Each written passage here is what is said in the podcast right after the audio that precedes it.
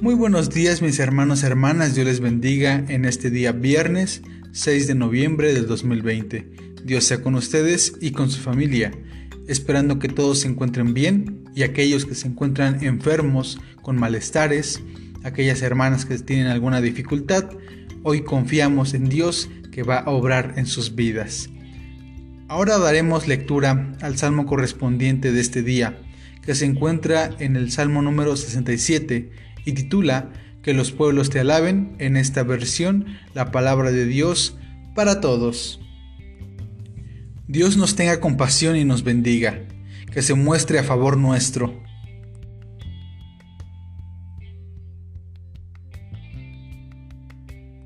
Para que todo el mundo te conozca, que todas las naciones sepan que tú das la salvación. Que los pueblos te alaben, oh Dios, que todos los pueblos te alaben, que todo el mundo se alegre y sea feliz, porque tú eres justo y gobiernas a todas las naciones.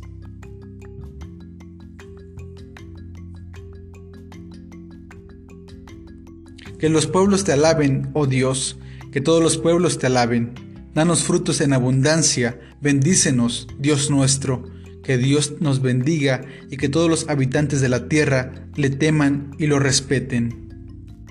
Este salmo es de gran bendición ya que la bendición que se relata en número 6 de los versículos 24 al 26, ahora no solamente le corresponde a Aarón y a su familia, ahora nos corresponde a todos los que somos hijos e hijas de Dios.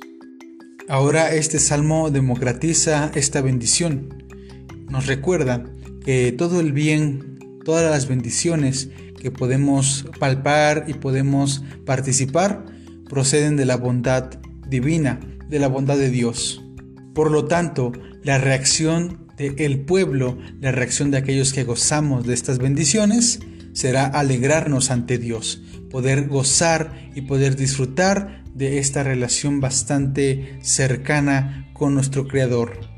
Cada una de las personas que se encuentra alrededor en otros pueblos empiezan a reconocer el poderío y la victoria que hay en Dios el gobierno universal de Dios es motivo suficiente para que todos los pueblos, toda la gente se alegre y pueda saltar de gozo, saltar de alegría por lo que Dios ha hecho en la historia y en cada una de sus vidas.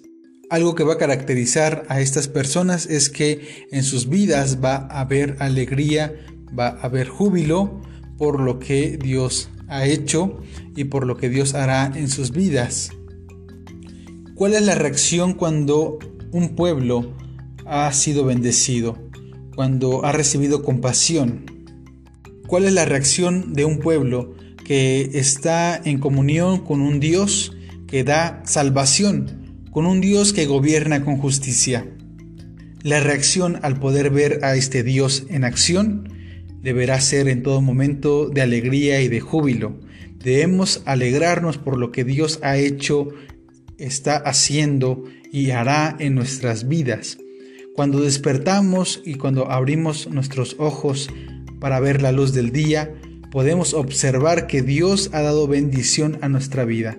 Nos ha dotado, nos ha compartido del don de la vida y por lo tanto debe ser alabado. También todos los días el Señor nos dota de sus frutos en abundancia. Todos los días somos bendecidos con tener un alimento en nuestra mesa, alimento que llevar a nuestra boca para alimentar a nuestros cuerpos y alimentar a nuestros espíritus. Dios nos está bendiciendo. Dios te bendice a ti y bendice a tu familia. Por eso es que hoy terminamos este devocional diciendo que Dios nos bendiga en todo momento.